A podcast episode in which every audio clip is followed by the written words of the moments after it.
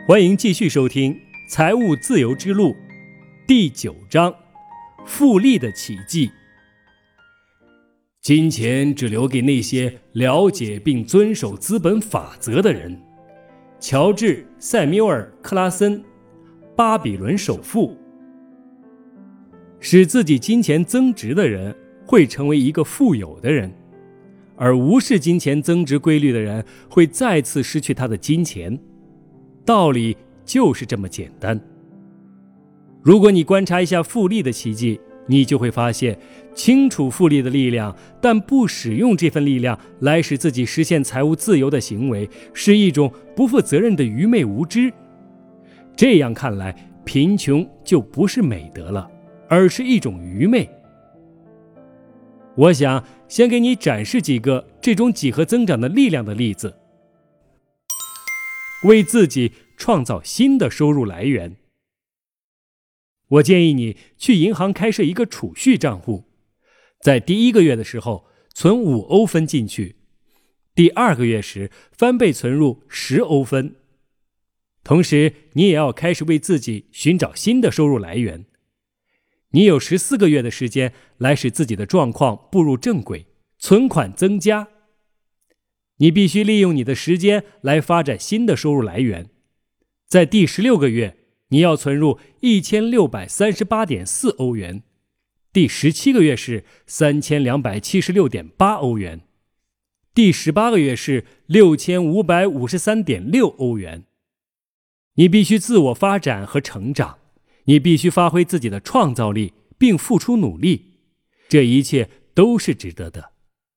刚好在一年半以后，你会得到一万三千一百零七点一五欧元。不这样做的话，你根本得不到。举个例子，你可以从中拿出三千欧元来奖励自己，剩下的一万欧元你可以用于投资。二十年以后，你就有将近十万欧元。能量贴士：去银行为自己开设一个储蓄账户，坚持十八个月往账户存钱，每月存入的金额是上个月的两倍。你要学习去寻找新的收入来源。你要有足够的时间来开辟新的收入来源。你要像锻炼肌肉一样锻炼自己的收入。你的潜意识在发生变化，很快你就可以迎接全新的挑战了。你应该使自己独立于现在的收入来源。如果将这笔钱用于投资，你就为将来可观的财富建立了基础资本。决定你收益的因素，影响复利的只有三个重要的因素：时间、利润率和投入。我打算探讨这三个因素，请允许我在下面的例子中以超过百分之十二的高利率为出发点。从一九四八年开始。股票平均每年的收益率达到了百分之十一，许多好的基金也在其列。这种结果在德国被认为是几乎不可能的，所以我用第十章和第十一章来阐述利润率和投资。时间，正如之前说过的，尽早开始是好事。举个例子，假设你从三十岁开始。每月存两百欧元，如果按百分之十二的年利率来算，你在六十五岁时就有一百零四万九千五百七十欧元。之所以得到这一巨大的数额，是因为你让金钱为你工作了三十五年。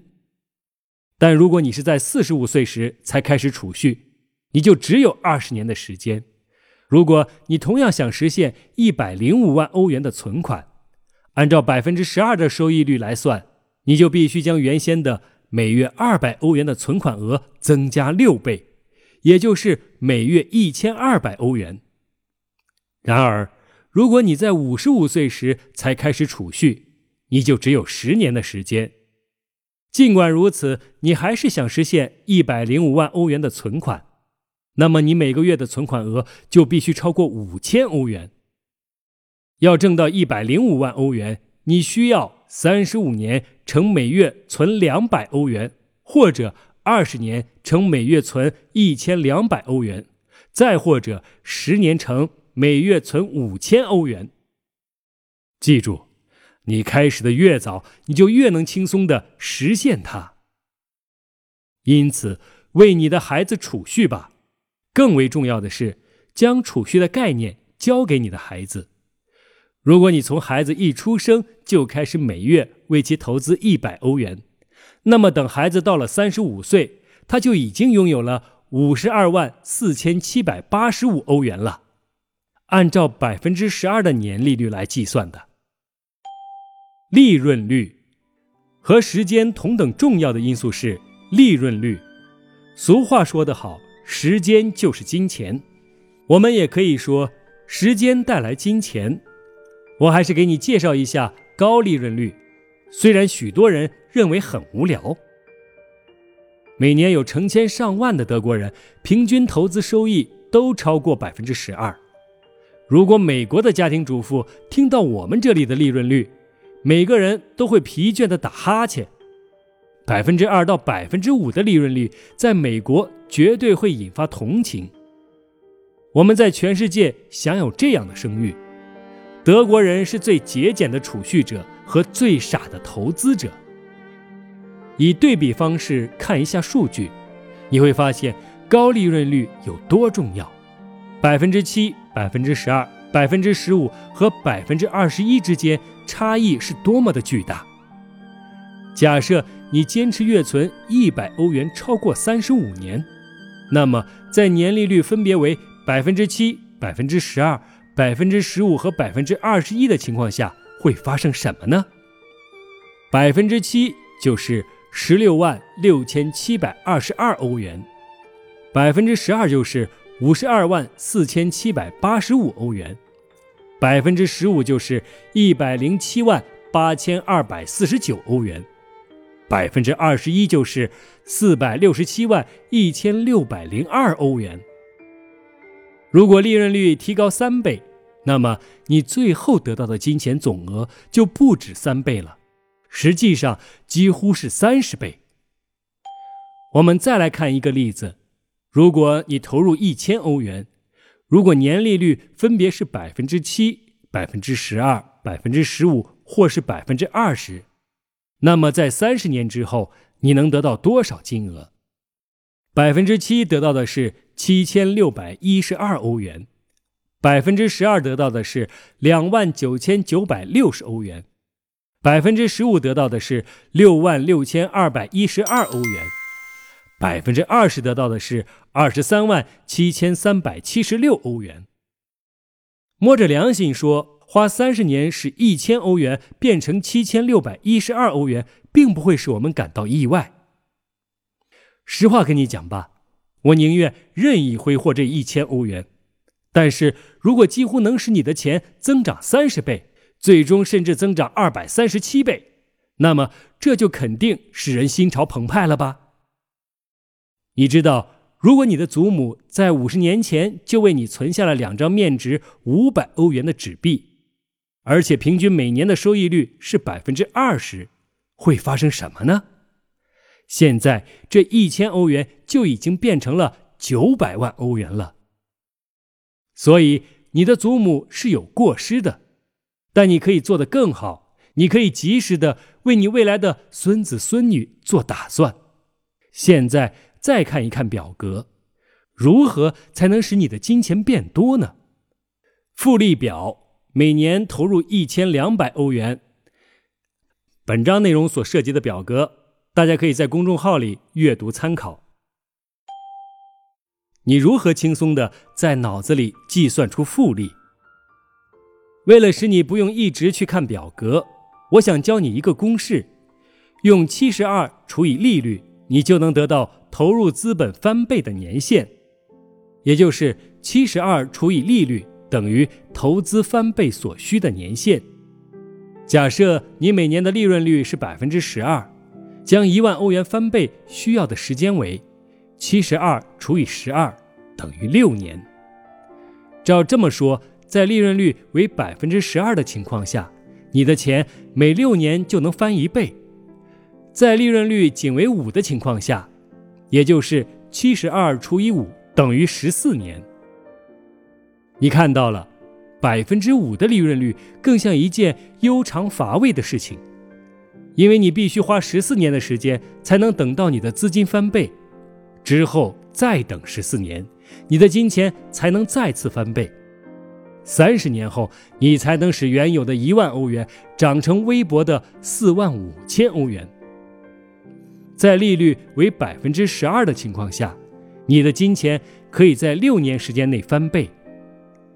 在十二年之后，也就是又一个六年，你的金钱又重新翻了一倍。在三十年之后，你会使你的一万欧元变成令人难以置信的大约三十万欧元。如果利率为百分之二十，就差不多是两百四十万欧元了。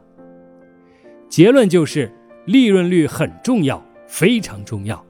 所以你必须通读第十章和第十一章，了解发现高利润率的方法。如果你想要积累财富，而你拥有的时间越来越少，你就越需要高利润率。你的金钱可以用来干什么？上述内容引出了两个问题：一，你想让你的金钱多久翻倍一次，也就是利润率；二，你想用多少钱来翻倍，也就是储蓄。如果你的乘数是零，那么再高的利润率都没有任何用处。今天的五万欧元不算巨额资金了，你用它只能买一辆好车。这样看来，五万欧元。并不是一个值得特别去追求的目标，但是如果你将五万欧元用于投资，那么在二十年后，这笔钱就会变成五十万欧元，年利润率在百分之十二的情况下。基于这个原因，聪明人才去储蓄，他们看到的不是眼前的五万欧元，而是未来的五十万欧元。没有资本的资本主义意味着金融石器时代。资本主义为每个人打开了通往财富和富裕的通道，不计其数的百万富翁甚至亿万富翁，随着这一经济先决条件，通过投资来增加资本，应运而生。资本主义第一次使用复利发挥决定性作用。资本投资对投资者来说也有好处，因为他能获得收益，他可以分享企业股份，却不用成为企业家。资本投资对企业家也有好处，他可以借助 OPM 来更快速的建立并扩张自己的企业。没有 OPM，企业就不可能快速的增长。新时代所有的大型企业帝国都建立在借用资金之上。以山姆·沃尔顿的故事为例，他在美国的一座小镇购买了一家小商店，这笔钱还是从他的岳父手中借来的。他创造了折扣店的概念。山姆·沃尔顿向顾客保证，同样的商品，如果你在任何地方发现比我店里更便宜的，我马上把钱退给你。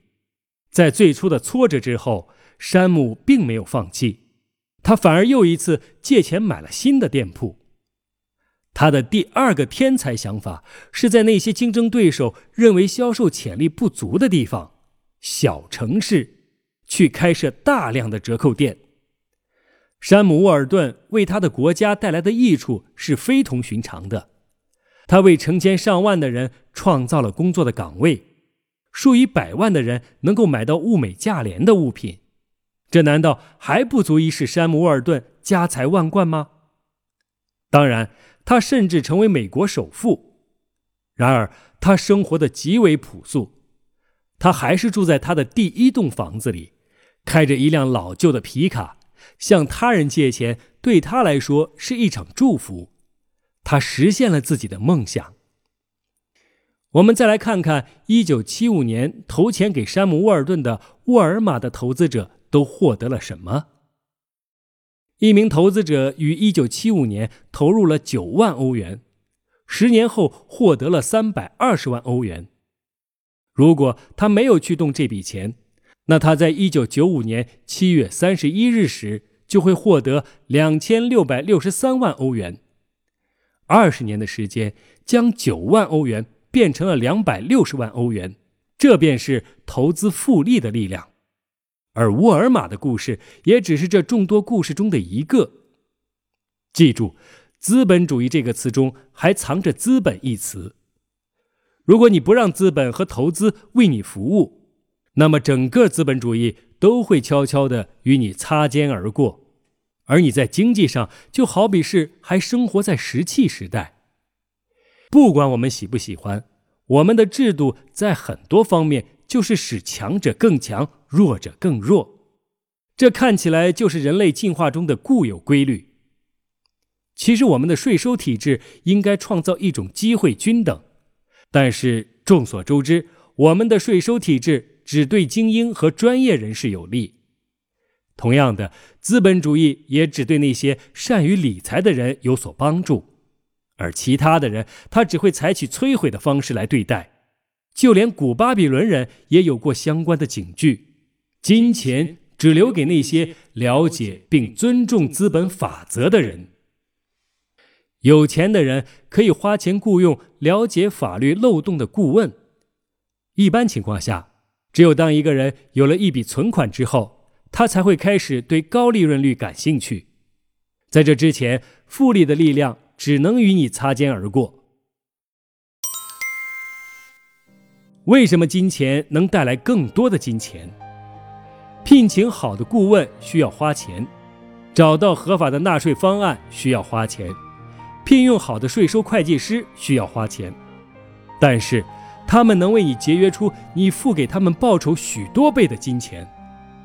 一个既有钱又有优秀顾问的人，能靠自己的金钱获得百分之十二到百分之三十的年收益率，通常还免税，还是合法的。没有钱。不熟悉法则的人，每年能得到百分之二到百分之七点五的收益率，他们那些微薄的收益还要被税务局的通货膨胀分割。在一生之中，你都必须当一台赚钱机器，除非你决定自己创造一台赚钱的机器，为自己创造一只会下金蛋的鹅。你现在也已经看到了，这样一只鹅长得有多快。但是，鹅绝不愿意去那些会马上宰割它的人的身边。开明很重要，在我们这里，只有当一个人为许多人带来收益时，他才会变得富有。当一个人想要变得富有，他就要为其他人创造出他们想要获得的工作岗位、产品或是服务。今天的机会远比以前任何时候都要多，这也是受资本主义的影响。尽管如此，资本主义还是远不能使我们满足。对所有人来说，它绝不是一次直接的祝福，它创造了一个新的阶级社会。在这一方面，我不喜欢资本主义发展的内在动力。是时候让少数人的资本主义成为人人共享的资本主义了。股票为普通人创造了成为股东的机会，这是一个重要的步骤。投资基金使得更为广泛的阶层能够以较低的风险参股各种不同的企业。缺少的只是一种开明的资本主义。信息政策不仅仅由利益集团来驱动，而是由信息本来的目的来驱动。这种目的就是使得这个星球上的人类存在的更加有意义。在他们的生活中，资本起着支撑性的力量。我想借用此书献出绵薄之力，你也可以对此做出贡献，通过获得私人财富，成为一个榜样。本章要点：在金钱方面，责任原则同样适用。使自己的资本增值的人会成为一个富有的人，而无视资本增值法则的人会再次失去他的金钱。